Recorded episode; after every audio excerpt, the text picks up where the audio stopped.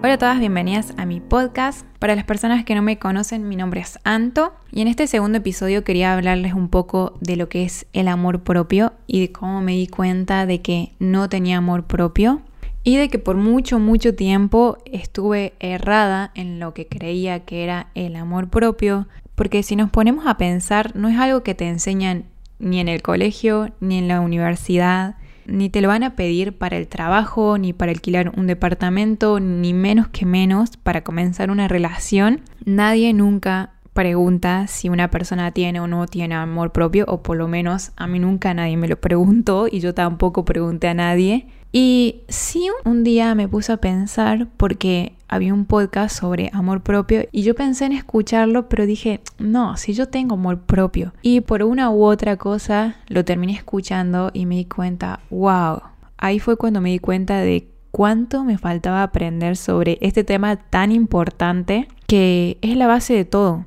Es la base para una buena relación, para desenvolverte bien en el trabajo con otras personas, para saber cobrar nuestro trabajo y para la vida en general. Para mí una de las bases de que todo funcione es, es eso, es el amor propio. Pero antes de hacerle todo un lío y que se pierdan, quiero comenzar un poco a contar mi historia para que entiendan un poco de cuando yo me di cuenta de que no tenía amor propio. Me tomó muchos, muchos años darme cuenta de eso. Porque yo pensé que, que sí, que sí tenía amor propio, porque digo yo, si tengo porque me cuido, porque hago ejercicio, porque como bien, no tomo, no fumo y obviamente que las personas que fuman, que toman, no tienen como cierto amor propio. Bueno, ese era mi punto de vista. Pero después, investigando, leyendo, haciendo cursos, metiéndome mucho más en el tema, me di cuenta que era mucho, mucho más profundo y que lo que yo pensaba era solamente un 5%. Pero para esto le voy a contar un poco mi historia yo siempre fui una persona delgada, muy, muy delgada, pero cuando estaba en el secundario me di cuenta que era por ahí, desde mi punto de vista, mucho más delgada que el resto de las chicas.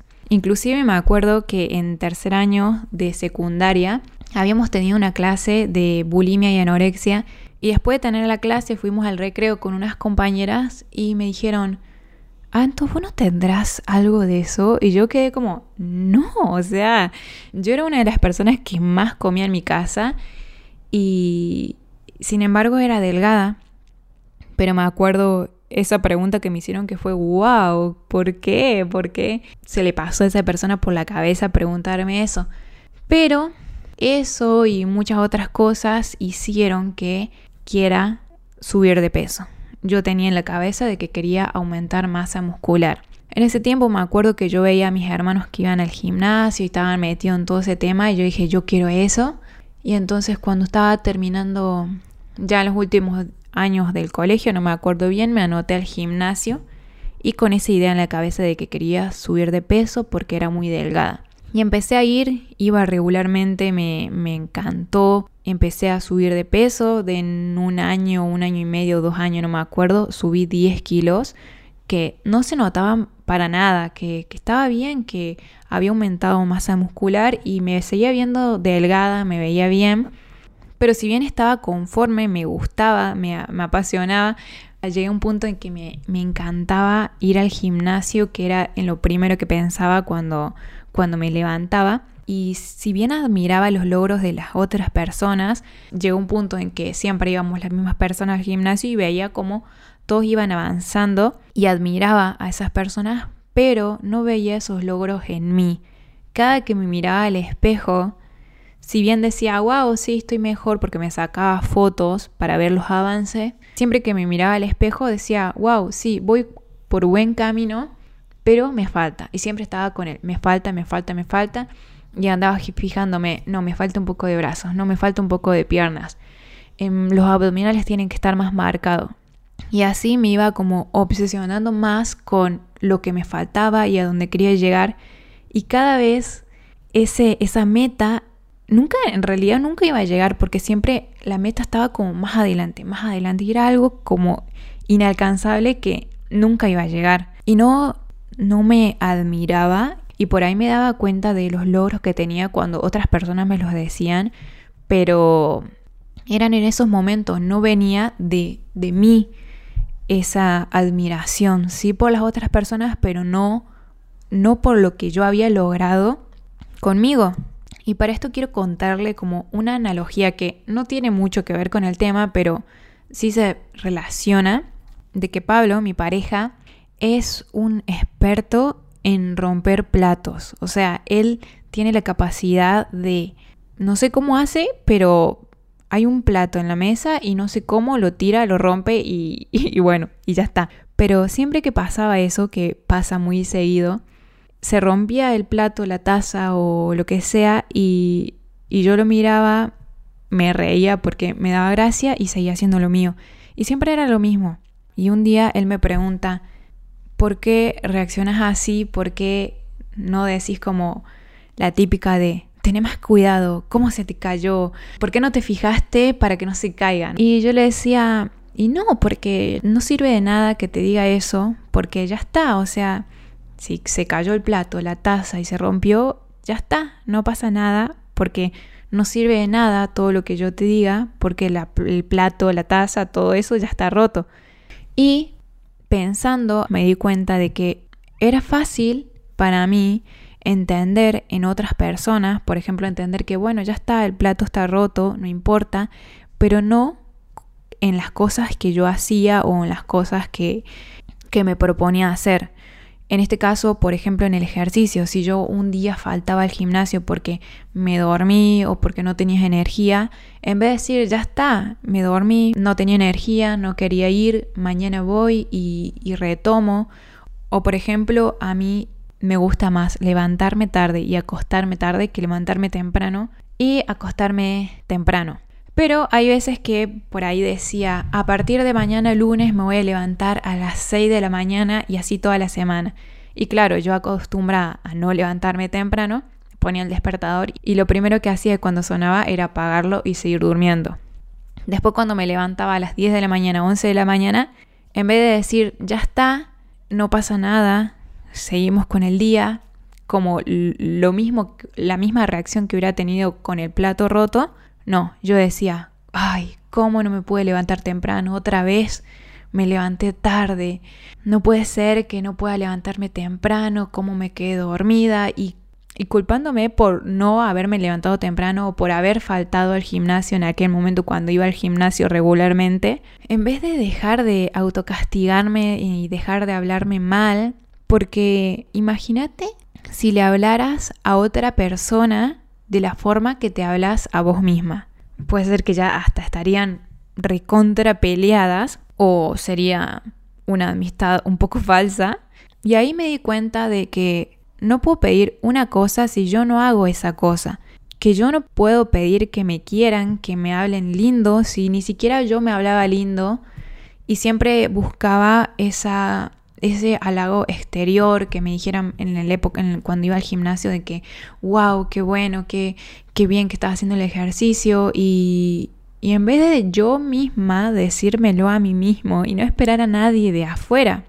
Y si bien estaba bien con mi cuerpo, siempre estaba con el que me falta, me falta, me falta.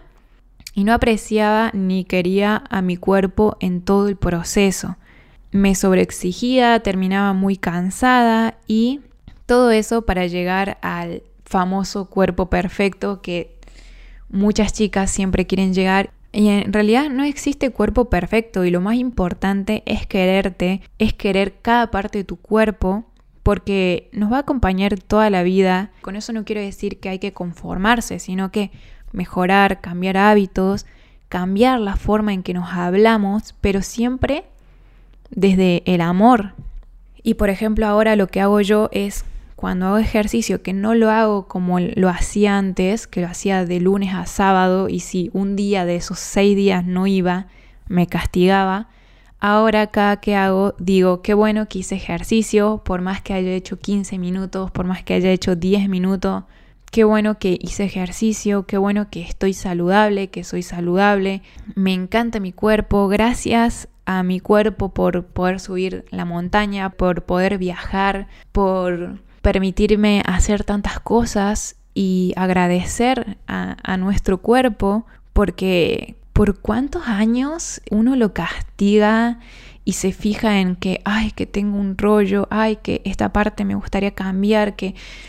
Y en realidad no, no sirve de nada eso. Lo único que logramos es dañar la relación que tenemos con nosotras mismas, que es lo más importante. Y empezar a hablarle lindo, empezar a hablarle como te encantaría, te gustaría que tu pareja, tu familia te, te hablaran, halagarte, darte cumplido, no esperar que te lo den, porque si esperamos afuera recibir lo que no tenemos adentro, vamos a estar toda la vida esperando. Y esto también va de la mano con no compararse. En Instagram es muy fácil compararse y compararse con personas que ni siquiera tienen la misma vida de, de nosotros. Por ejemplo, yo me comparaba con chicas que llevaban como 20 años haciendo ejercicio dos veces por día, que competían y en realidad ni siquiera tenemos la misma vida.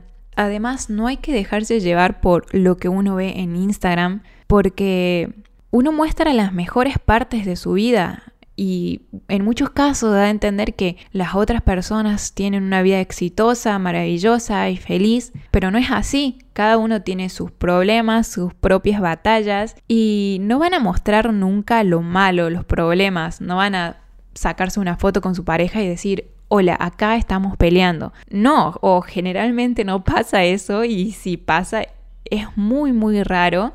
Y también tenés que pensar que cada persona es única, cada persona tiene su propia lucha y la persona con la que te comparas a la vez, ella se compara con otra y esa otra con otra y así es toda una cadena de comparación que no lleva a nada.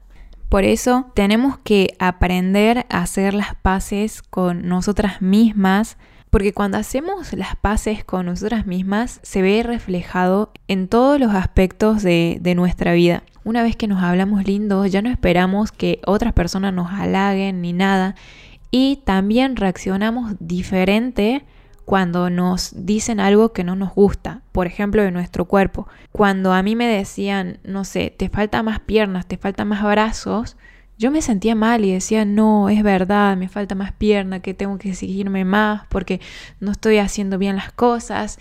Y me autosaboteaba yo misma. Y cuando uno aprende a que cada persona es única, que cada cuerpo es único, ya puede ser que te digan lo que sea de tu cuerpo, de tu personalidad, pero no te va a afectar de la misma forma que cuando no tenemos trabajado esa parte. Y esto viene de la mano también con escucharte y escuchar a tu cuerpo, porque tu cuerpo te va a decir cuando tenés que parar, cuando tenés energía para hacer más cosas y hay que escuchar esas señales y en esto también entra el aprender a decir que no. Aprender a decir que no a personas, aprender a decir que no a cenas, a juntadas, a compromisos y a todo lo que no querés hacer. ¿Cuántas veces yo dije que sí a cosas que realmente no quería hacer? Terminé en juntadas, en boliche, solamente por compromiso. Pero para estar en integridad con nosotras mismas, hay que aprender a decir que no para que así las veces que decís que sí sean porque realmente querés, no por obligación o por compromiso. A mí me costaba muchísimo decir que no. Y seguramente a algunas de ustedes también, porque todas en algún momento dijimos sí y después dijimos, ay, ¿por qué dije que sí? Y no sabes cómo cancelar, no sabes cómo decir, no, ahora no puedo, o tratas de meter excusas. Y son cosas que normalmente nos pasan porque no nos enseñan esto en el colegio, no nos enseñan ni creo que nos van a enseñar, por lo menos en Latinoamérica es muy difícil, pero es muy importante aprender porque todo esto se ve reflejado en todos los aspectos de tu vida, a la hora de tomar una decisión difícil, a la hora de comenzar una relación, muchas veces no funciona por la falta de amor propio, o permitimos cosas por la falta de amor propio también. Y del último que quería hablar era de el dejar de preocuparte por el qué dirán. Yo creo que una de las cosas más difíciles, por lo menos a mí fue una de las cosas más difíciles, porque ¿cuántas veces nos preocupamos por el qué dirán?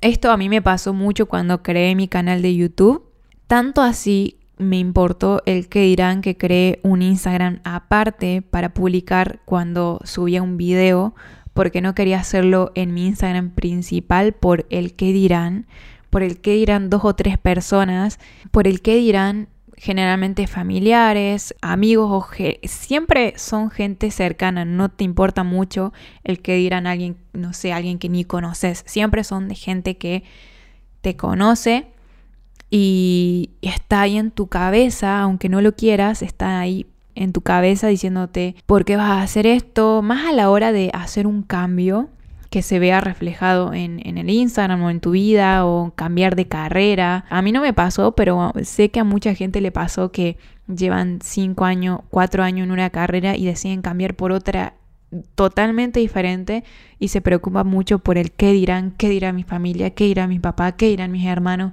mis amigos o quien sea. Y es importante que te des cuenta quiénes son esas personas que te importan que piense de vos, de lo que estás haciendo, de, de lo que sea. Y preguntarte si esas personas en realidad tienen la vida que vos querés. Eso fue como algo que aprendí en un curso y fue como, wow. Ahí fue en ese momento y después de mucho trabajo que yo dije, no, ya no, porque al final estás viviendo una vida en base a eso, en base al qué dirán, y te terminas limitando muchísimo. Esto también puede pasar mucho al querer dejar un trabajo. A mí me tomó meses en renunciar a un trabajo que no me gustaba, que no quería y que padecía todos los días que tenía que ir a trabajar. Y postergué por muchos meses el renunciar por el qué dirán, por el qué van a decir, qué van a pensar, cómo voy a decirles que renuncio si, si me tratan bien, si es un ambiente lindo. Y eso me hizo estar meses yendo a trabajar cuando ya no quería, pero no me animaba a dar el último paso de renunciar, justamente por eso, por el qué dirán. Y ahí es cuando te das cuenta cuánto peso tiene el preocuparte por el qué dirán de las otras personas, puede hacer que te retrases por meses en dar un salto, en dar un gran paso, que en este caso era para mí dejar el trabajo y liberarme de ese trabajo que, que no me gustaba, de, de, cambiar de carrera, de hacer algo que, que te apasiona, pero lo estás ahí postergando por el qué dirán. Y en realidad son muchas cosas que nosotras mismas las pensamos y las creemos, porque, por ejemplo, a mí me pasaba eso, pasé meses postergando la renuncia a mi trabajo por el que dirán, y cuando finalmente tomé esa decisión y llamé a, mi jefa y le dije, hola, eh, no quiero seguir más, me dijo, ah, bueno, está bien, está bien. Y nada más. Y yo pasé meses pensando en que me iba a decir no te vayas o por qué o sos una desagradecida. Entonces son muchas cosas que también crea nuestra cabeza en ese modo de supervivencia para que no demos un gran paso, para no, que no cambiemos de carrera, no cambiemos de hobby, no cambiemos de trabajo, no hagamos eh, un viaje o que no creemos nuestro Instagram, que no creemos nuestro, nuestro canal de YouTube, que no creemos nuestro podcast y todas esas cosas por el que dirán. Y si te pones a pensar en lo que piensan las otras personas, no vas a hacer nada de tu vida y vas a estar viviendo a través de lo que las otras personas quieren o piensen o, o dicen de, de vos. Y en realidad lo que te tiene que dar más miedo y preocuparte es que si seguís pensando en el que dirán, vas a vivir la vida de otros y no vas a vivir la vida que vos querés, que te mereces y que soñás por estar pensando en esa persona. Y una buena pregunta para este caso, si te está pasando algo así, es preguntarte, ¿quiero vivir la vida de X personas? ¿Quiero vivir la vida de, no sé, mis papás? Por ejemplo, si mis papás siempre quisieron que yo sea abogada y en realidad a mí me gusta arte, preguntarte, ¿quiero vivir la vida de mis papás o quiero vivir mi vida? Y eso lo que hace es quitarte mucho, mucho peso por el qué dirán y preocuparte más en la vida que realmente querés, en lo que querés lograr y en, tus sueños, porque de eso se trata de la vida, de hacer lo que te apasiona y no enfocarte en, en el que dirán. Y bueno, esto es un poco de lo que quería hablar, de que el amor propio va mucho más allá de lo externo, de lo que normalmente vemos, de de maquillarnos, de, de, comprarnos ropa nueva, de arreglarnos. Y sí, es parte, es parte, como lo dije en, en un post que, que, publiqué hace poco, es parte eso, porque eso también es tener amor propio. El arreglarte, el darte mimos, en ponerte, no sé, una mascarilla, comprarte maquillaje. Pero eso solamente es un 5%, va mucho más allá, es mucho más interno lo que tiene que ver con el amor propio es hablarte lindo, es no compararte, es escucharte, es dejar de hacer lo que no te gusta, que puede ser que en algún momento te gustaba y te apasionaba, pero ya no. Y eso está bien porque es parte del crecimiento, es parte de que cambiamos, de que no somos las mismas personas todos los años o por lo menos es bueno no serlo, es bueno ser cada vez mejor persona y tener más aprendizaje. Es aprender a decir que no, con esto no quiero decir que hay que ir y decir no, un no rotundo, un no, sino que obviamente tener tacto y ver la forma de decir, no, eh, gracias, no quiero ir a esta juntada, no, gracias, no quiero ir, voy a la próxima o lo que sea, de una forma linda, tampoco es para que nos andemos peleando con todas las personas que tenemos alrededor a las que le decimos que no, pero aprender a decir que no y lo más importante es a dejar de preocuparte por el que dirán porque literal te quita mucho, mucho peso de encima que nosotras mismas nos ponemos porque sí, porque es una forma del cerebro de, de supervivencia. Pero hay que aprender a, a controlar esto, a quererte, a hablarte lindo, a que tus pensamientos sean como un jardín con lindas flores y no como toda una cosa podrida, tóxica y de malos pensamientos, sino que algo bien lindo. Así que si llegaste hasta acá, espero que te haya gustado, que te haya servido de algo. Si una de estas cosas por lo menos te sirvió, estoy feliz por eso, porque a mí me hubiera gustado muchísimo haber aprendido de todas estas cosas mucho antes. Me hubiera ahorrado muchas, muchas cosas, muchos problemas y muchos problemas que estaban en mi cabeza que solamente yo misma los creaba. Por ejemplo, no me hubiera exigido tanto en el gimnasio y no me hubiera comparado, no me hubiera hablado feo durante tanto tiempo. Así que eso es lo que quería hablar un poco el día de hoy. Si llegaste hasta acá, espero que te haya gustado mucho este podcast. Mi nombre es Anto, me pueden buscar en Instagram como antomesa1-bajo. Muchas gracias por haber llegado hasta acá y nos vemos en el próximo episodio.